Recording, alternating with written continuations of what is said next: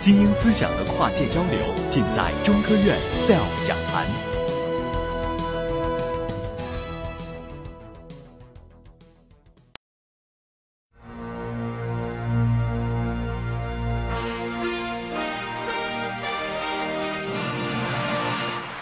大家好，我是来自中国科学院青藏高原研究所的朱海峰。呃，我今天报告的题目呢是术语者。我不知道大家看到这个“术语者”这个词，首先想到的是什么？我想是不是会是这一个？这是在二战时期，我们美军军事情报老是被日本人破获了，所以他们呢想了一个办法，就用土著人的来交流，所以他们没法再截获了。这个是吴宇森导演拍的一部电影啊，这个是《风雨者》。我想另一部电影有可能就是《阿凡达》了，这里面是真的和树进行交流。这里边的人呢叫纳维人，他们通过他们的辫子和这个树呢，通过叫一个叫撒黑鲁的这个方式，了解祖先的声音。那我们的术语者呢，是干什么呢？我们不会土著人的语言，我们也没有那么长的辫子。当然我有胡子啊，但胡子不是用来和树交流的。我们的方式是用树木的年轮。我们都知道啊，树木每年它都会形成一个年轮。所以这个年轮呢就可以记录时间，而另一个呢，它还可以记录环境变化的信息。它怎么记录呢？比如说在比较寒冷的地方，这个树木生长，它的短板呢就是热量。所以当气候比较寒冷的时候呢，它的轮儿，它的年轮就长得比较窄。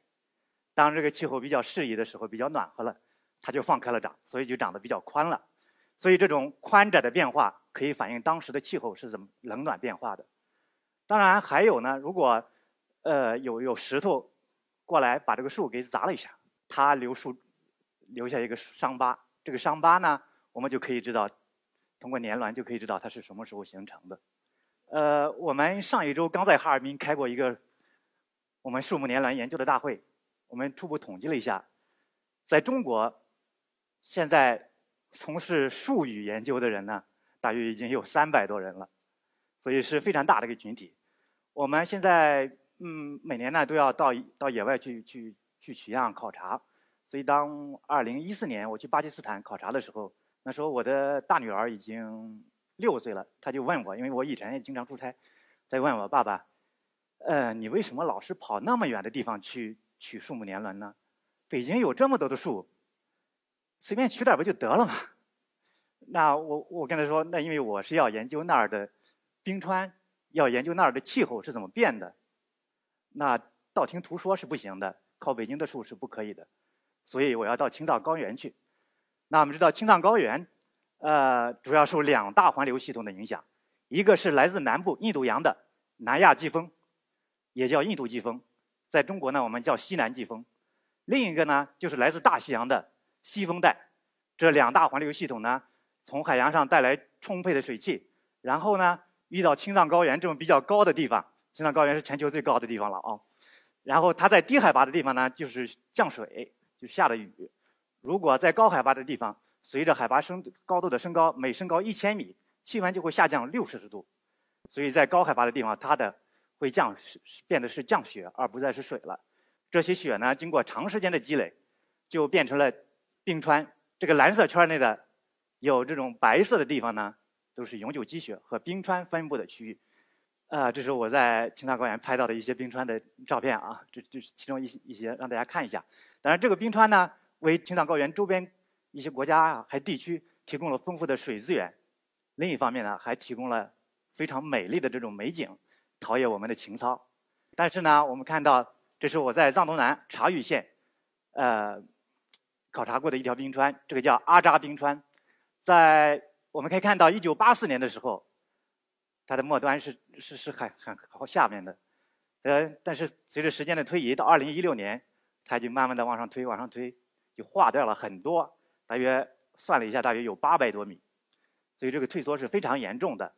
这个是在尼泊尔，呃，喜马拉雅山的南坡了。左面这幅图，这个一九五八年这个图呢，是一个记者。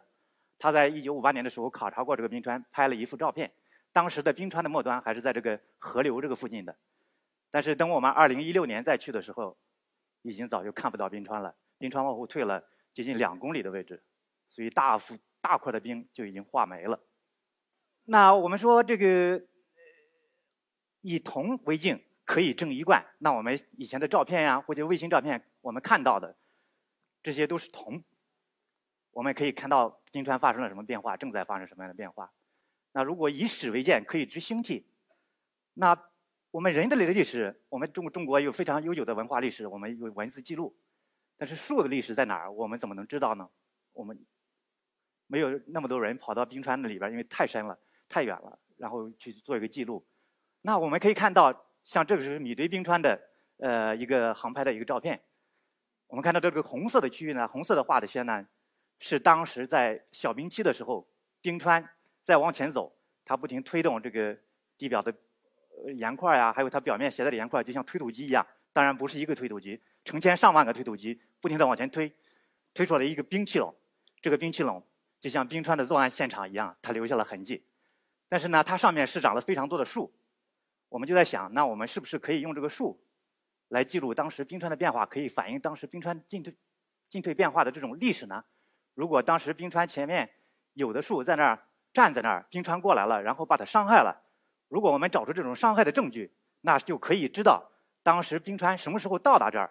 那我们首先要解答一个问题，比如说冰川退缩了之后，树要花多长时间长过去？这个是我们在巴基斯坦喜马拉雅山最西端的，叫南迦帕特峰下面一个叫 Record 的一个冰川。这个在一九三四年德国人曾经在这儿考察过，拍过一张照片。这个蓝色的这个线呢，就是当时的冰川莫德的边界。当然大家看不到白白的冰川啊，因为上面都被一层表气物，就是土壤啊、沙石啊、石头啊给覆盖了，这个叫表气物。那看看到 A、B、C、D 这四个点，有几块岩石。等我们2014年再去的时候，这四个岩石还在，但是冰川已经不在了，它已经往后退了，退后了非常多。这个黄色虚线内框的呢，就是一些树。那如果我们知道这些树的年龄，我们就可以知道啊，冰川退了多长时间之后，冰这个树木就可以长过来。那我们通过年轮呢，就把这些树年龄给它统计出来了。我们在这个地方找到的最大的一个树是1945年出生的，所以说跟1934年一减就是11年，所以我们可以知道，冰川退缩之后，树木可以花11年就可以长过去，所以是非常快的一个事情。那我们通过树木的年龄就可以知道冰川什么时候退缩了，那就可以知道一个冰川退缩的历史。当然，大家可能很想，那我我们怎么知道这个树木的年龄？我们是砍树吗？不是，因为树。太大了，我们是没法砍的。所以呢，我们叫一个生长锥，通过生长锥在树里钻一个树心儿。这个呢是我的巴基斯坦学生法亚子在在取样。我们在这个冰川的冰气垄上来钻取树木的样心儿。等钻到底之后呢，我们用一个掏勺伸进去，然后把树木年轮的样本呢给它取出来，大两圈就可以把这个树心给扭断，然后就取出来了。当然取出来之后呢，我们非常迫切的想知道，是不是跟我们想的一样，所以就要先数一数。大家可以看到这里面有一个伤痕的，因为这棵树是被石头砸过的。当你数到这个伤痕跟你想的是一样的时候，你就会感到特别兴奋。这个是我感觉到非常高兴的一件事情。当然，并不是所有的时候都是这么兴奋的。有时候你走到那个地方，一看冰淇淋错综复杂，就顿时感觉傻眼了。这是我的一个感觉啊，这是我们取样的情况。当然呢，这个是我们通过树木的年轮可以知道年龄。那再一个，如果冰川前进呢，它还原原先有树在这站着，它可以树冰川的力量是非常大的，它可以推动非常大的石头推过来，然后就把树给砸伤了。这个树正好特别巧啊，它就正好石头到这儿就停止了，还没把它砸死。它是比较幸运的，我们也是比较幸运的。我走了好多冰川，终于找到了这么一个。然后就可以知道，那我们就取了样，看这里面，这是年轮的照片。当然取出来不是这么光滑的。我们回到实验室，回到北京之后呢，我们要用砂纸进行打磨。我们干的很大一部分像是木匠干的活。所以呢，这个年轮里面你们可以看到，有的这个有这个几个小洞似的啊。这个是呢，就是树木当时的伤疤造成的一些洞洞。因为我们人如果用刀子割伤了之后呢，就会留下一些伤疤。我们的伤疤就是血管里边的血小板，然后不停的在这汇集汇集，然后给堵上了。但是树木呢，它不是靠血液，它靠的是油脂、松脂，它通过的是树脂道。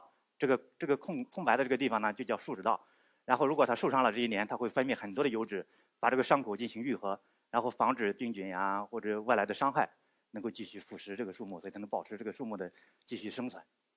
那如果我们再放大一下，这个是树木年轮的切片的照片，这是一个这个两个红色大括号啊，这个是呃一个整个的年轮。当然我这标了两部分，一部分是早材，就是在树木的生长季的早期呢，呃有些一般都是五到八月份，它生长的比较快，然后这个形成层分裂的分裂的比较快，它形成的细胞就比较大，然后它的颜色比较浅，所以这一部分叫做早材。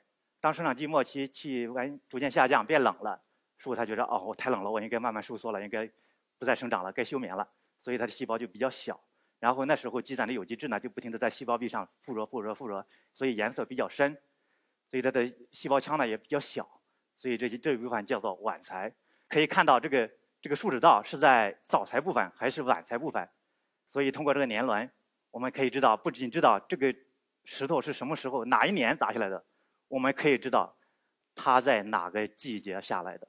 所以我们可以精确到月份，所以这个是树木年轮的一个非常呃有效的一个手段啊，可以做这种伤害的事件。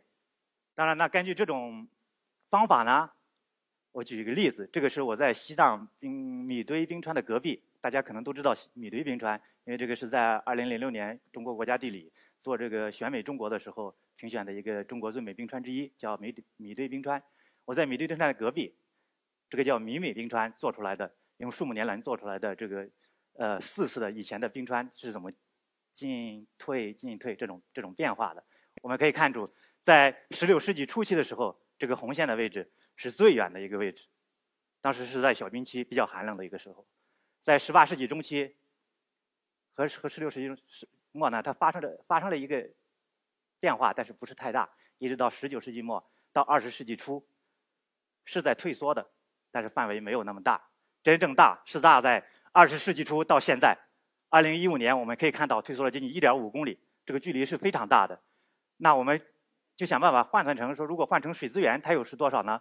我们统计了一下，算一下，用遥感这么叠加去减，做了一下，它消失的整个冰川消失的面积大约有五五点四一平方公里，而它的厚度，整个冰川平均下来能消失了多少呢？是四十三米的厚度的冰消失了。然后它的体积呢，是大约两亿多立方米的冰。那我们知道水立方是比较大的一个一个体了，那有有多少个水立方的这种冰没有了呢？我大致算一下，应该大约是两百四十七个，接近两百五十个冰水冰立方就化掉了。所以对我们来说，这是一个非常大的固体的水资源消失了。当然我们会想到，那气候这个冰川消失它的原因是什么呢？这个是我们用树木年轮做的另一项工作。我们是用树木年，不止可以反映这个冰川的变化，还可以看以前的气候这种冷暖变化。呃，这个是藏东南的一条温度系列，这个红色的，我们也可以看到，在二十世纪初，这个黑色箭头可以看到它的上升的速率是非常快的。在以前虽然有上升，但是没有那么快。这可能就正好对应了从二十世纪初以来冰川这种快速退缩的这种现象。所以可以说，气候变暖可能是冰川这种急剧退缩的一个主要的原因。当然，人。我们在想，人是不是到上面旅游去玩儿，会不会破坏冰川呢？我觉得可能人力量太小了，因为那个冰川呃真的是太大了。如果人要靠刨冰的话，可能还真的是比较费劲的。但是如果人要是把垃圾带在那儿，留在那儿，如果去的人多了，真的垃圾会覆盖非常多，把冰面覆盖的话，呃，它会改变地面的反照率，就说太阳照到上面，它会被吸收，然后就会加速冰川的消融，这倒是一个不是一个太好的现象，所以。保持卫生的环境还是。SELF 讲坛新一期女性专场重磅巨献，三月三十一日下午一点半，喜马拉雅现场直播七位女科学家的精彩演讲，欢迎收听直播，也欢迎关注 SELF 讲坛官方微信公众号，获取更多直播信息。